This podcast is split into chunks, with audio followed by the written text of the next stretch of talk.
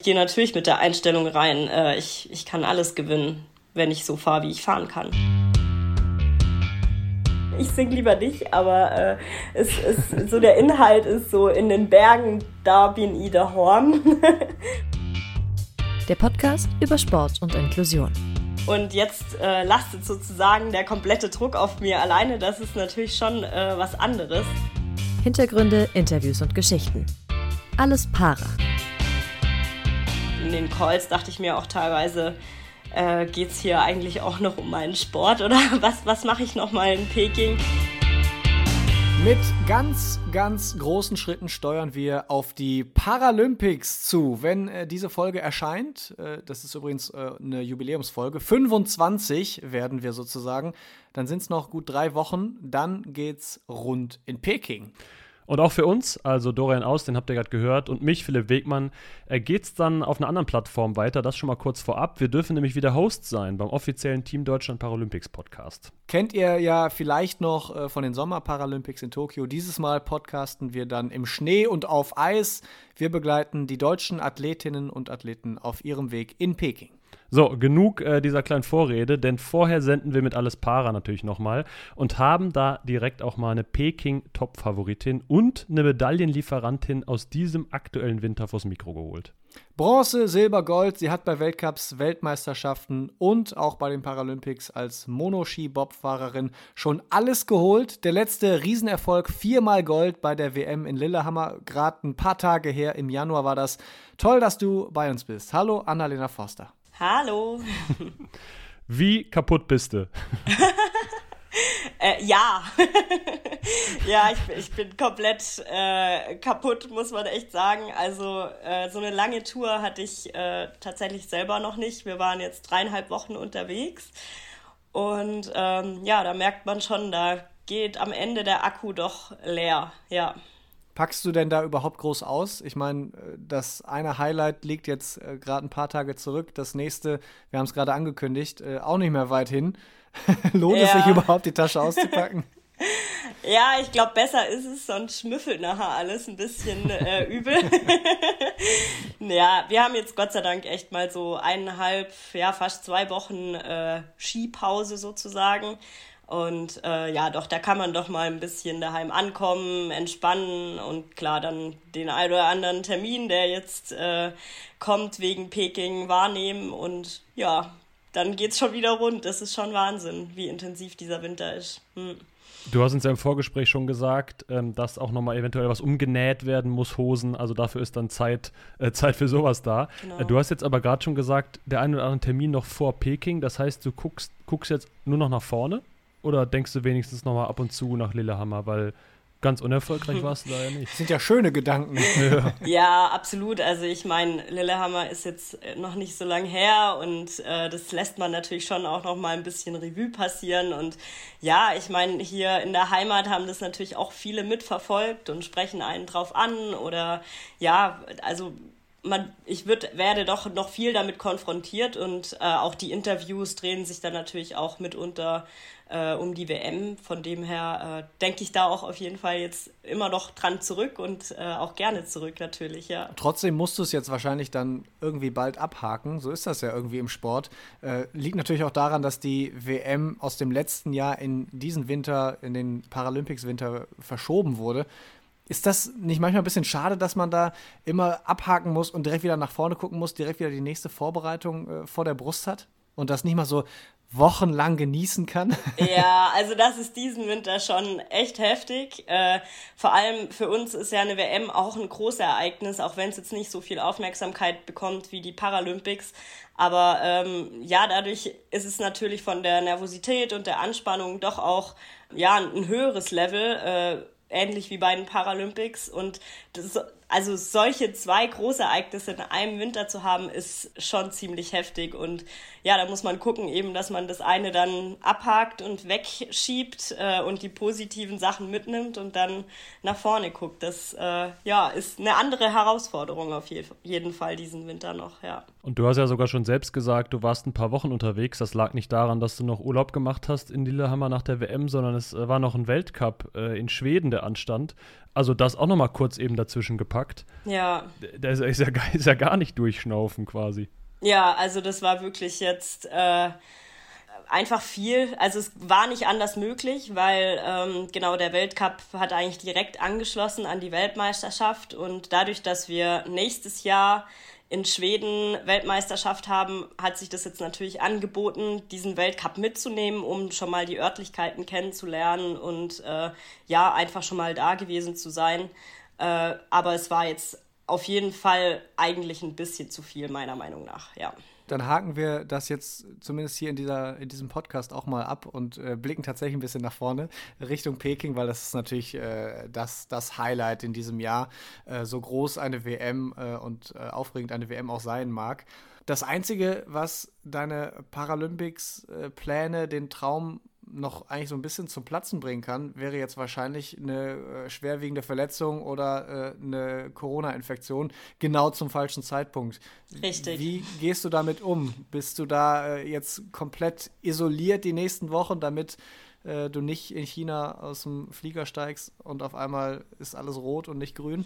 Ja, also da muss ich echt sagen, das äh, ist auf jeden Fall nochmal ein anderer Druck, den man jetzt da mit sich trägt. Ähm, ich versuche natürlich meine Kontakte zu minimieren. Ich war jetzt eben auch selber erkältet oder bin noch ein bisschen erkältet. Äh, da möchte man natürlich auch jetzt niemanden anstecken oder auch generell einfach vorsichtig sein man macht sich dann schon viel Gedanken, was darf man jetzt noch, was soll man jetzt noch und was lässt man lieber bleiben.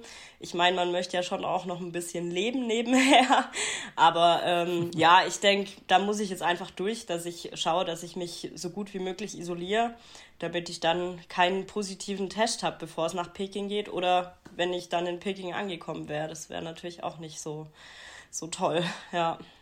Das sieht man ja jetzt oder hört man jetzt ja auch schon bei einigen olympischen Sportlerinnen und Sportlern, dass da dann ja. doch nochmal äh, sehr aufgepasst werden muss oder beziehungsweise schon einige in irgendwelche Hotels müssen.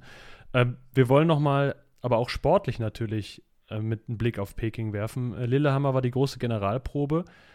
Du bist in Topform, das kann man auch an den Goldmedaillen messen. Bist du jetzt dann die große Favoritin? Die aus dem eigenen Team mit Anna Schaffelhuber von vor vier Jahren, die hast du jetzt dann nicht mehr dabei.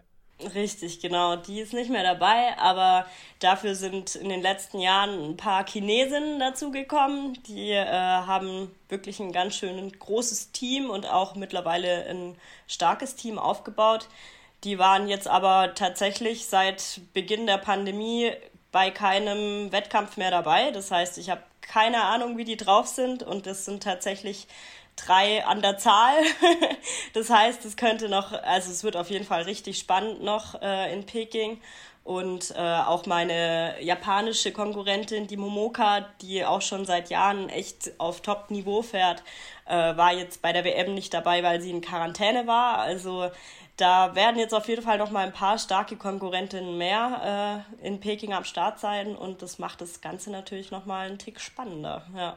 Ja, das finde ich verrückt. Das habe hab ich schon aus anderen Sportarten, es war jetzt, glaube ich, dann im olympischen Zusammenhang gehört, dass die äh, chinesischen Sportlerinnen und Sportler da, ich weiß nicht, ob jetzt alle, aber sehr viele gar nicht bei den Events dabei waren. Das ist ja eigentlich eine komplette Überraschungstüte dann, weil in, in äh, zwei Jahren kann man ja doch noch einen Sprung machen, was so Form und Technik, Taktik, Kraft, vielleicht ist jemand ganz Neues auf einmal super gut. Total. Also das ist wirklich verrückt. Äh, ich glaube, die sind ich muss gerade überlegen, 2018 war schon eine bei den Paralympics dabei von den Chinesinnen, aber danach sind eben nochmal drei dazugekommen und äh, die waren damals, haben sie schon ein Wahnsinns, äh, ja, wie soll, soll, man sagen, also sich, sich wahnsinnig entwickelt und äh, ja, klar, jeder hat mal ein Leistungsplateau dann auch, aber das bleibt echt spannend, wie die sich jetzt weiterentwickelt haben, wie die trainiert haben.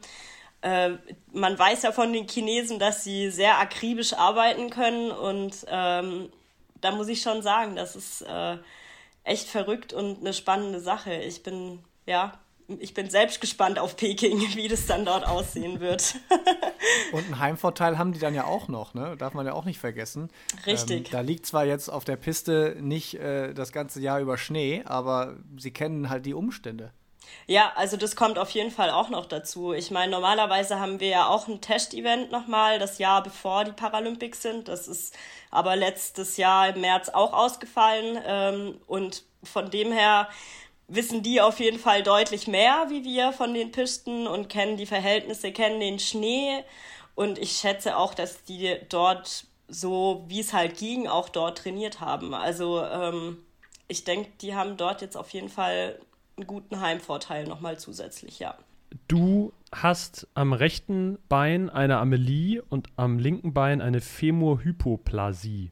Und äh, wenn wir das so ganz laienhaft sagen können und dürfen, ist quasi eins verkürzt und das andere fehlt komplett.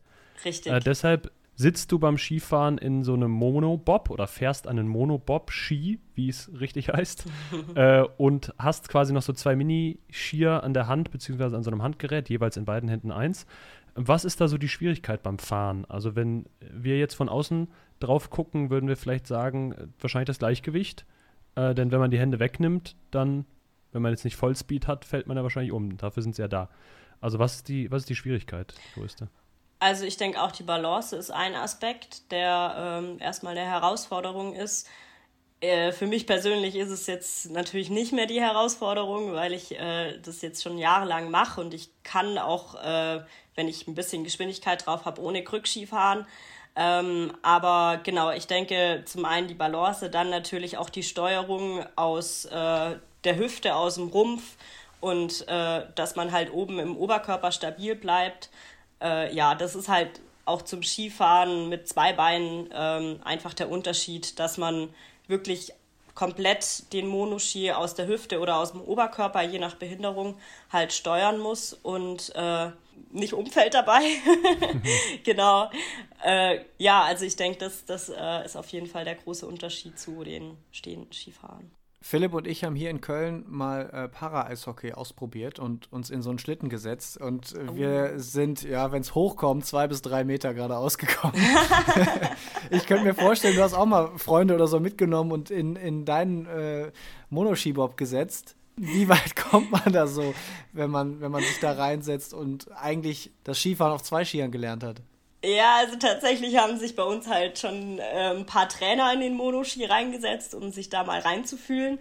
Äh, das war auch eine große Herausforderung für die. Also es ist schon so, dass man am Anfang einfach, äh, ja, wenn man mal eine Kurve schafft, ist man froh. Ansonsten liegt man schon nach den ersten paar Metern. Also äh, da, das ist einfach was anderes wie wie Skifahren. Das ist halt eine eigene Disziplin nochmal ähm, und muss man halt auch einfach lernen. Also ja, das ist schon witzig. Also ich fand es ziemlich witzig, wie die Leute sich dann direkt äh, hingelegt haben, wenn sie nur ein paar Meter damit gefahren sind. Da sieht man mal, es ist doch äh, nicht so einfach. weißt du noch, wie lange du gebraucht hast?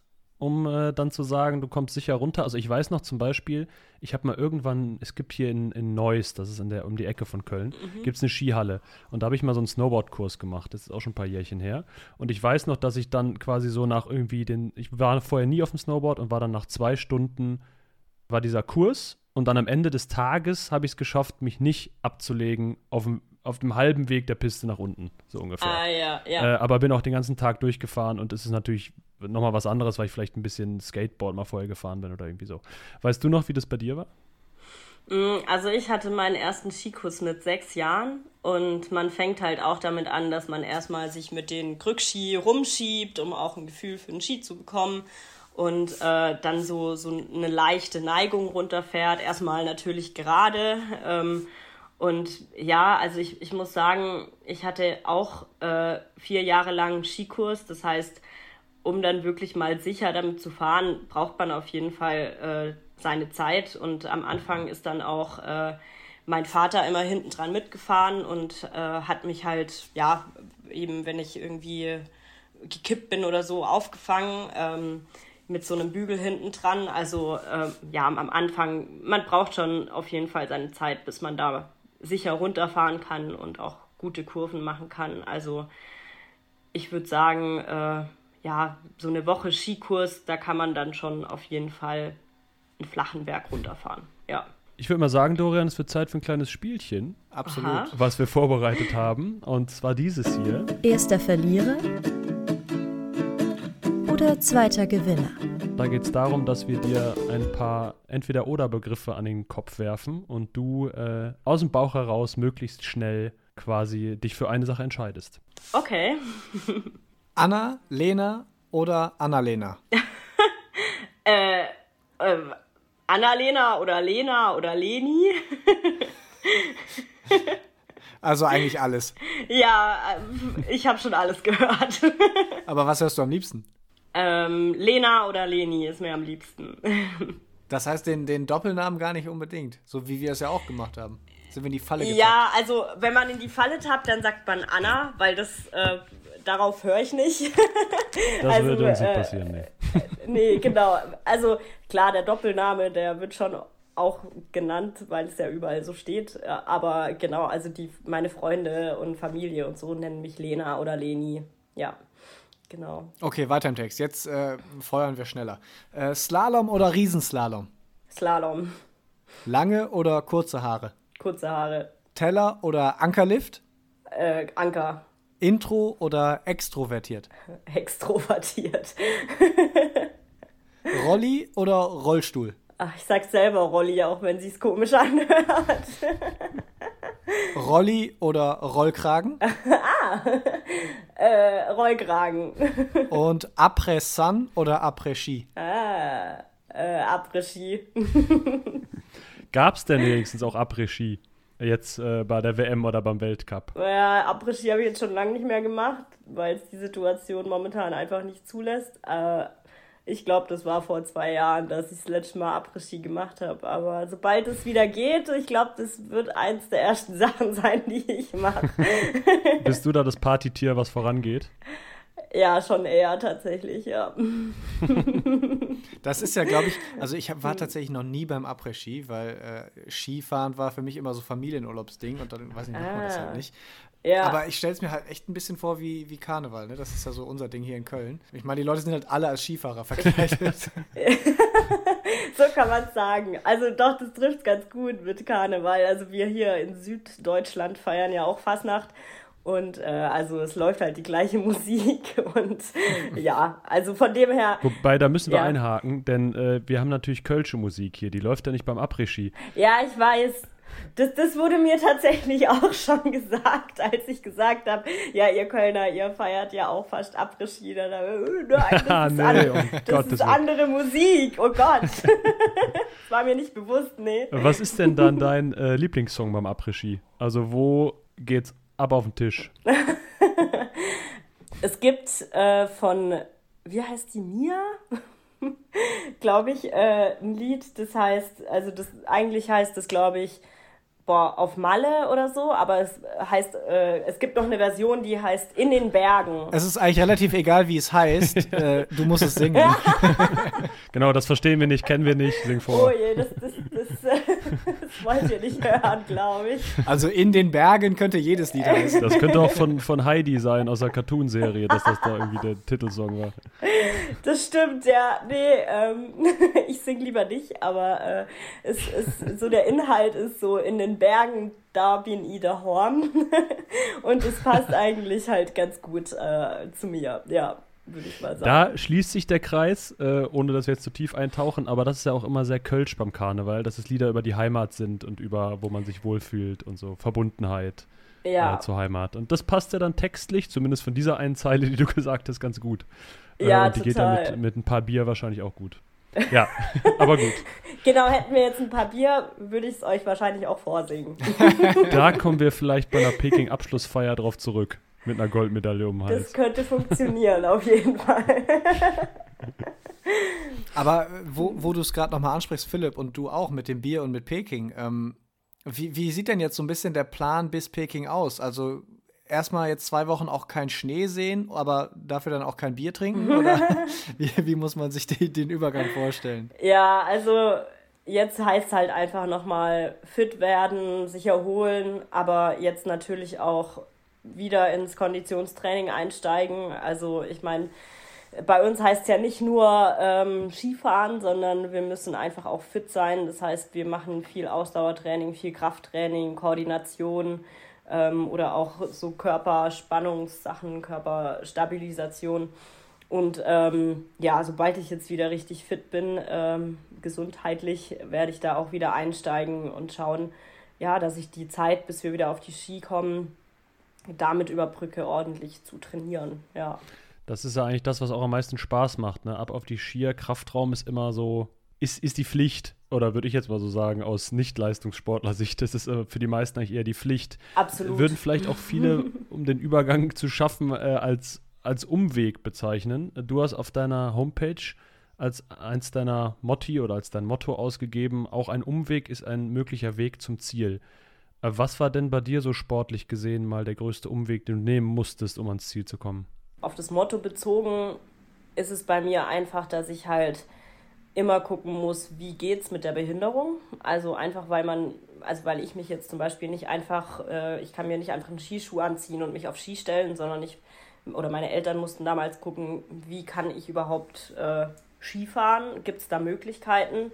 Äh, Gibt es da Hilfsmittel? Und das sind halt oftmals einfach diese Umwege, die ich damit meine, um halt ans Ziel zu kommen. Also ich muss schauen, ja, was brauche ich, äh, um was machen zu können, was jemand anderer vielleicht viel einfacher machen kann.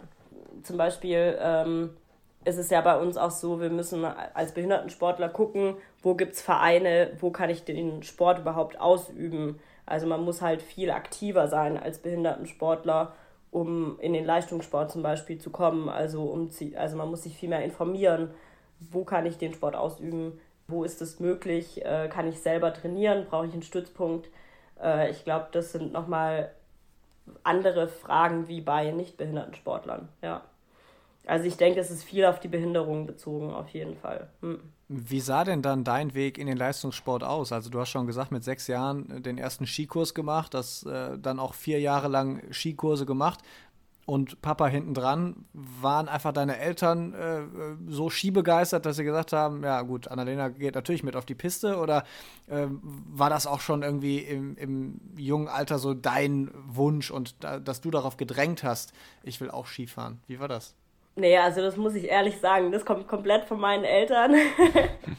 also ich habe noch einen drei Jahre älteren Bruder und der hat es dann halt auch äh, mit zwei Jahren schon gelernt gehabt. Und als ich dann auf die Welt kam, dachten meine Eltern erstmal, oh je, das, das wird nichts mehr mit äh, gemeinsamem Skiurlaub. Und aber dann haben sie eben irgendwie herausgefunden, dass es eben diesen Monoski gibt. Und äh, ja, dann wurde ich sozusagen auf die Piste geschleppt und äh, ich muss auch ehrlich gestehen, am Anfang als Sechsjährige auf dem Gletscher bei minus 15 Grad in so einer Sitzschale drin, die nicht optimal passt, äh, da war ich dann eher so ein bisschen quengelig, würde ich es jetzt mal ausdrücken. Mhm. Ähm, und ja, aber über die Jahre, wo ich dann gemerkt habe, äh, ja, es macht mir Spaß und äh, es, ich entwickle mich, ich kann besser Skifahren, dann äh, hat sich da auch so ein bisschen meine äh, Einstellung zu geändert und äh, ja, dann hatte ich die Möglichkeit, im Nachwuchsteam reinzuschnuppern und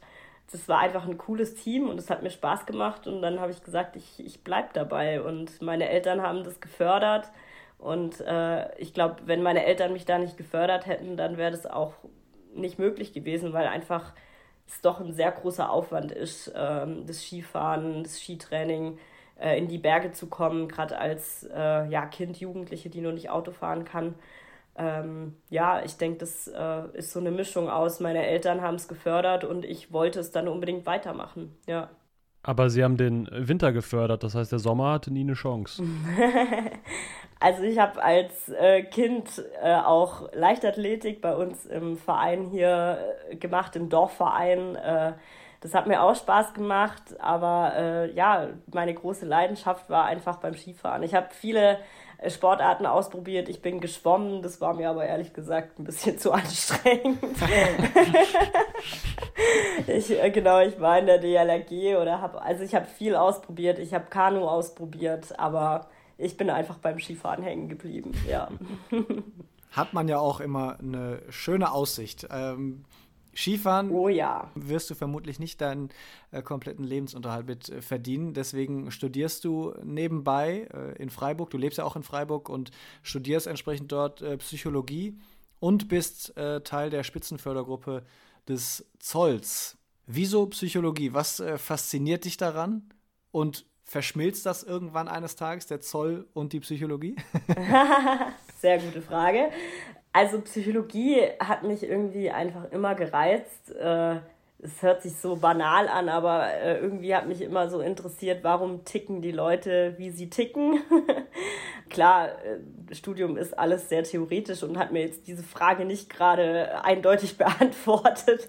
aber äh, es, ja, es war jetzt auf jeden Fall ein spannendes Studium. Tatsächlich bin ich im Sommer mit, mit dem Bachelor fertig geworden endlich. Ähm, Dankeschön. Und dann ja mal gucken, wo es mich da hinzieht. Tatsächlich würde es mich schon reizen, auch äh, im Sportbereich zu bleiben. Der Zoll, da habe ich auch schon mal angeklopft, ob die irgendwie Psychologen brauchen, aber die haben jetzt keine Stellen explizit äh, für Psychologen. Deswegen ja, mal gucken, wie sich das weiterentwickelt. Ähm, ich möchte eigentlich auch noch einen Master draufsetzen, muss jetzt aber mal gucken, wie ich das mit dem Sport zusammen koordiniert bekomme, weil ich fand, es war schon eine große Herausforderung, Studium und Sport zu kombinieren. Es ist einfach ein großer Aufwand. Und äh, ja, jetzt, wo ich einfach auch beim Zoll fest angestellt bin, ähm, schaue ich, ob ich nicht vielleicht einfach jetzt den Sport noch ein bisschen genieße und die Karriere weiter verfolge, ohne Studium oder wie es weitergeht. Mal schauen. Du hast jetzt gerade schon gesagt, du willst so oder machst Psychologie, weil du wissen willst, ein bisschen wie Menschen ticken. Wie tickst du denn? Also alle, die die Psychologie damit was machen, studieren, ähm, da muss man sich auch mit sich selbst beschäftigen. Das ist ja Teil der, der Ausbildung oder eben des Studiums. Du hast zum Beispiel mal gesagt, dass du Adrenalin-Junkie bist. Ist das ein Tick von Frau Forster? Würde ich auf jeden Fall sagen, ja. also, äh, ja, ich, ich mag schon so Extremsportarten oder ja, einfach auch äh, Action-Sachen. Ich äh, ja, bin auch schon Fallschirm gesprungen, mache zum Beispiel Trampolinspringen mit Salto und so weiter. Also ja, ich mag es gern actionreich und äh, ich fahre auch gern schnell Ski und ja, deswegen würde ich mich auf jeden Fall als Adrenalin-Junkie bezeichnen. Jetzt mal so rein sportlich betrachtet ist das mit dem schnell Skifahren äh, ganz praktisch, weil äh, damit ne? kommen die Erfolge. ich glaube auch, ja. aber das Problem bei diesem äh, Adrenalin ist ja, dass man meistens dann irgendwie immer noch mehr braucht und noch eine Stufe und noch eine Stufe. Was ist so die nächste verrückte Sache, die du dir vorgenommen hast, um äh, wieder den Adrenalinkick zu kriegen? Weil ich tippe mal, wenn man regelmäßig die Piste schnell runterfährt, ist das irgendwann nicht mehr das Level, dass man einen neuen Adrenalinkick kriegt, oder? Ja, also ich muss sagen, äh, die Abfahrt ist auch für mich äh, immer wieder eine Herausforderung, geschwindigkeitsmäßig. Äh, da, da fährt man nicht einfach nur so runter, sondern da ist auf jeden Fall ein Tick Respekt mit dabei. Ähm, ja, aber ich, also was ich auf jeden Fall noch auf meinem To-Do Plan habe, ist äh, ein Tandemsprung. Äh, äh, also nicht Fallschirm, sondern, äh, wie sagt man dazu, Gleitschirmsprung? Ja, das möchte ich auf jeden Fall noch machen. Ähm, ja, und dann mal schauen, vielleicht äh, finde ich ja noch eine andere Aktion, die, die mir ein bisschen Adrenalin gibt. Bungee schon äh, ausprobiert? Ah, nee, das habe ich tatsächlich auch noch nicht ausprobiert. Ja, das, ja, vielleicht ergibt sich das mal. Ich frage mich ja bei diesen Sachen Bungee, Fallschirm, Gleitschirm, also da, das ist für mich schon, glaube ich, das Maximum an Adrenalin. Ich wüsste nicht, was noch kommen kann. Obwohl, wo ich immer weiche Knie bekomme, ist auch bei sowas wie diese, wenn man auf so durchsichtige Plattformen geht ah. und mehrere hundert Meter über einer Stadt ist mhm. oder so. Äh, das schüttet ja, glaube ich, auch ein bisschen was das aus. Das glaube ich auch. Vielleicht ist es dann das. Vielleicht ist es das oder, oder hast du damit gar kein, gar kein Problem mit sowas? Ich glaube, so was Höhe angeht, bin ich relativ schmerzbefreit tatsächlich, ja.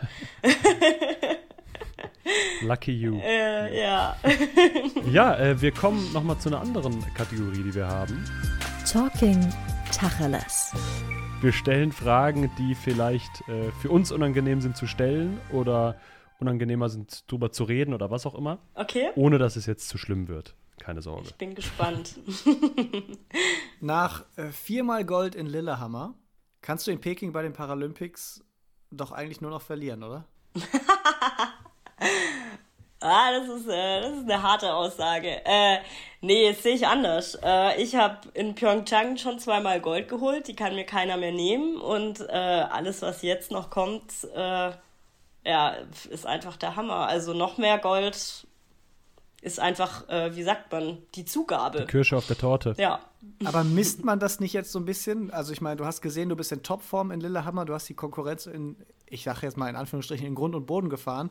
Also fährst du da nicht selbst auch mit der Erwartungshaltung hin, das will ich jetzt alles da bestätigen? Auf der noch größeren Bühne? Also ich glaube auch, dass man ein Stück weit arrogant an die Sache rangehen muss, um äh, abliefern zu können. Also ich versuche mir auch sehr, oder ich, ich rede mir auf jeden Fall selber ein, dass ich die Beste bin. Aber ich sehe es einfach ganz realistisch. Ich weiß nicht, wie die Chinesinnen drauf sind. Ich weiß nicht, äh, was die Japanerin macht. Und äh, es kann alles passieren. Es kann sein, dass ich immer nur Vierte werde, weil die mich einfach auch in Grund und Boden fahren. Oder äh, ich habe sie im Griff. Ähm, aber ich gehe natürlich mit der Einstellung rein. Äh, ich, ich kann alles gewinnen, wenn ich so fahre, wie ich fahren kann. Ist für so einen äh, Wettkampf wahrscheinlich keine ungesunde Einstellung. Ja. Die hast du aber nicht alleine und das führt uns nämlich zur nächsten Frage, denn du bist so ein bisschen auch Medaillenhoffnung aus deutscher Sicht. Ähm, hast du überhaupt Bock auf den Stempel? Ich muss sagen, ich, ja, es ist, äh, Bock auf den Stempel ist schwierig. Also ich, ich, so richtig Bock drauf habe ich tatsächlich nicht, weil es löst natürlich auch einen gewissen Druck oder eine äh, gewisse Erwartungshaltung von außen aus. Ähm, und ich war so in den letzten Jahren immer sehr, oder was heißt sehr entspannt, aber äh, ich wusste mit der Anna Schaffelhuber, äh, dass wir einfach, ja, dass ich, dass noch jemand da ist, der auch Medaillen holen kann. Und jetzt äh, lastet sozusagen der komplette Druck auf mir alleine. Das ist natürlich schon äh, was anderes. Ähm, und ja, durch die Anna damals war es halt so, der Druck war eher auf ihr und ich stand so ein bisschen im Schatten. Also ich muss sagen, die Position hat mir doch besser gefallen, als so die Einzige zu sein. Oder was heißt die Einzige? Meine Teamkollegen haben auch die Chancen, Medaillen zu holen, auf jeden Fall. Aber ich denke, bei mir ist da nochmal eine andere Erwartungshaltung dabei und das ist nicht so einfach, ja. Holst du dir da nochmal Tipps bei ihr, jetzt wo du alleine im Rampenlicht stehst sozusagen?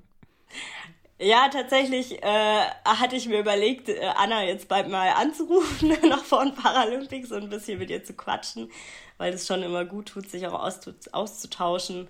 Ähm, ich meine, ich weiß ja von ihr auch damals, wie sie damit umgegangen ist. Äh, und ähm, eben, ich denke, die ein oder andere Einstellung von ihr, da kann ich mir auf jeden Fall was abschauen und äh, ja, auch damit reingehen. Und äh, es war auf jeden Fall für mich sehr gut in den letzten Jahren, die Anna dabei gehabt zu haben, um mich zu entwickeln und eben mir einfach auch abzuschauen, wie man mit gewissen Situationen umgeht. Ja. Und auch sie hat ja vor äh, vier Jahren geliefert. Richtig. Also von daher, das kannst du einfach dir auch von ihr abschauen und dann, dann passt alles. dann läuft's eh, oder? ja, genau. quasi, genau. Kommen wir zur dritten Frage bei Talking Tacheles. Die Ausrichterstadt Peking ist äh, in aller Munde, natürlich jetzt auch äh, schon während Olympia. Und es äh, kommt einem ja fast so vor, als wäre es ein reines Peking- und China-Bashing im Moment. Ja. Weil alles, was in Peking passiert, gibt es irgendwie Kritik dran. Ja. Nervt das dich, dass so wenig über den Sport gesprochen wird und ja, dass im Prinzip nur die Politik im Vordergrund steht? Also ich denke, es ist total wichtig, dass man über diese ganzen Aspekte spricht, die jetzt momentan in aller Munde sind. Ich hoffe aber tatsächlich, dass sobald die Spiele beginnen, sich der Fokus auch auf den Sport legt und man dann die Sachen eher in den Hintergrund schiebt, weil es natürlich für uns Sportler schon ja, dass das Ereignis äh, in alle vier Jahre ist und äh, wir alle uns hart darauf vorbereitet haben und das wäre natürlich einfach nur schade, wenn das Ganze jetzt wegen den ja, anderen Umständen ähm, ja nicht mehr im Vordergrund steht. Ja. Im Vorfeld quasi dieser beiden Spiele äh, wird ja viel darüber geredet. Ja. Wie sehr ist es da dann vielleicht auch ein Vorteil? Also nicht, dass jetzt das Gerede abklingt oder so, aber dass die Olympischen Spiele vorher sind und die olympischen Athleten auch erstmal ja, man würde sagen, äh, quasi alles für euch austesten, wenn man so will. Also hast du einen Draht nach Peking? Ich versuche alles zu verfolgen, gerade was so die olympischen Sportler vor Ort machen über äh, Social Media. Also da bekommt man ja doch sehr viel mit und sehr viel Einblicke. Äh, und tatsächlich finde ich, das ist schon ein Vorteil, jetzt äh, durch Olympia zu sehen, was geht vor Ort ab, ähm, wie sind die Gegebenheiten, was passiert, wenn man positiv wird. Äh, ich denke, das sind ja alles Themen, die ähm, dann auch an die Öffentlichkeit kommen und dann kann man sich auch einfach besser darauf einstellen, ähm, wenn man selber hinfliegt. Und ähm, ich, also ich werde auf jeden Fall alles mitverfolgen und schauen, was die da drüben so treiben. Ja. Wovor hast du da vielleicht auch am meisten Respekt, ähm, bevor du selbst hinfährst? Also machst du dir eher sportlich Gedanken und sagst, boah, komplett Kunstschnee, oh ne, ich kenne alle Gegebenheiten nicht. Wir haben es eben schon mal gesagt, die Konkurrentinnen konnten da vielleicht sogar ein bisschen schon vortesten, vorfahren, man kennt die nicht. Ja. Oder eben auch andere Verhältnisse, wie es sollen irgendwie neue Handys ausgeteilt werden, äh, Corona-Umstände, Kantine wird das Essen von der Decke runtergelassen und solche Sachen. Ne? Ja, man macht sich schon echt über äh, viele Sachen Gedanken. Also wir hatten jetzt im Vorfeld auch ähm, mehrere Calls mit dem Deutschen Behindertensportverband, äh, wie es jetzt vor Ort aussehen wird. Und es, es kommen halt echt nochmal mehr Faktoren dazu, wie äh, ja, bei anderen Paralympics. Äh, ich meine, ich habe ja schon zwei erlebt und das ist echt nochmal was ganz anderes. Es geht um Datenschutz, es geht um Corona, es geht äh, ja, um Dinge, um die ich mir sonst überhaupt keine Gedanken gemacht habe. Und in den Calls dachte ich mir auch teilweise, äh, geht es hier eigentlich auch noch um meinen Sport oder was, was mache ich noch mal in Peking? Ja, und jetzt, wo natürlich ähm, die anderen Sportler schon drüben sind, die Olympischen, mache ich mir auch Gedanken drüber, wie sind die Pisten. Also ich verfolge auf jeden Fall die Ski-Alpin-Leute sehr äh, gespannt. Vor allem eben auch, wie, wie schwierig ist die Piste. Wie der Schnee ist, sieht man so jetzt leider nicht so genau. Aber ähm, ja, man kennt ja gar nichts und von dem her äh, bleibt alles spannend und ähm, ja, macht einem natürlich auch viel Kopfzerbrechen, wie das dort dann tatsächlich aussehen wird. Aber erklär doch mal kurz für einen Laien, was ist denn der Unterschied zwischen Kunstschnee und Lillehammer? Also ich meine, ich weiß, was der Unterschied ist, aber äh, wenn, ich, wenn ich drauf fahre. ja, ähm, hm, wie soll ich das beschreiben? Das ist interessant. Äh, also bei uns sagt man, der Kunstschnee ist aggressiver. Das heißt, ähm, ja, die Ski müssen halt anders drauf abgestimmt werden. Ähm, der Ski, also wenn ich jetzt einen recht scharfen Ski habe, der reagiert auf einem Kunstschnee dann auch schneller als auf, äh, ja, auf natürlichem Schnee. Ähm, das heißt, ich muss vielleicht bei der Kante was abnehmen oder den, die Kante mehr abhängen oder so. Also das sind dann alles Sachen, die wir dann vor Ort noch mit unserem Skiservicemann ähm, einfach ja bereden müssen und ausprobieren müssen. Ähm, aber eben man weiß so ungefähr, okay, Kunstschnee fühlt sich halt so an und natürlicher Schnee so. Ähm, von dem her kann man sich da so mental auch ein bisschen drauf einstellen, ja. Hast du eigentlich mehrere Ski auch dabei? Oder wie viele hast du dabei? Äh, boah, jetzt muss ich gerade überlegen. Ähm, ich glaube, ich habe insgesamt 2, 4, 6, 8, 10 Ski dabei, kann das sein? Also ich habe ein Monoski-Gerät und äh, zwei Paar Krückski, einfach auch äh, ein Ersatzpaar noch. Und dann habe ich den Ski, den ich unter den äh, Monoski schnalle. Von den Ski haben wir halt pro Disziplin ähm, zwei Paar dabei. Also das heißt für mich, äh, ich habe vier Ski pro Disziplin dabei. Äh, also für Slalom vier, für Riesenslalom vier und dann für die Speed-Disziplin auch nochmal vier Ski. Das ist ordentlich Gepäck. Genau. Hast du einen Kopf fest mit dem eigenen Flugzeug? Fliegst mit dem eigenen Flugzeug hin. Gott sei Dank haben wir einen Charterflug, da ist dann nicht so wichtig, wie schwer die Sachen sind. ja. Sagt Anna-Lena Forster, die ihr auf jeden Fall äh, niemals nur Anna nennen solltet, sondern wenn dann Anna-Lena oder Lena. genau. Wir wünschen dir ganz viel Erfolg bei den Paralympics in Peking. Mindestens äh, so erfolgreich am besten wie bei der WM in diesem Jahr, im Januar. Ähm, vielen Dank dir. Ich danke auch. Es hat mir sehr viel Spaß gemacht. Bevor du gleich noch, wie es Tradition ist bei uns, äh, die letzten Worte bekommst in dem Podcast und dir überlegen kannst, was du an die Parasportwelt und unsere Community noch richtest, äh, sagen wir schon mal Tschüss. Also wir, Dorian Aust, habt ihr gerade gehört, und ich, Philipp Wegmann, machen eine kleine Pause während der Paralympics, aber eben nicht, weil wir keine Lust haben, sondern weil wir den offiziellen Team Deutschland Paralympics Podcast hosten dürfen.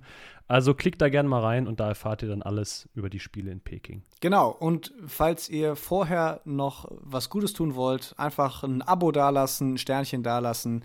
Für alles Para gibt es auf allen möglichen Plattformen und äh, Kritik und Infos gerne an allesparapodcast.gmail.com. In diesem Sinne, Annalena, bitte. Äh, ja, liebe Parasportwelt, wir haben vom 4. bis zum 13. März unsere Paralympics und äh, ich hoffe, ihr seid vor dem Fernseh, vor dem Computer am Start und feuert uns an und äh, ja, ich freue mich drauf und äh, freue mich auf gedrückte Daumen.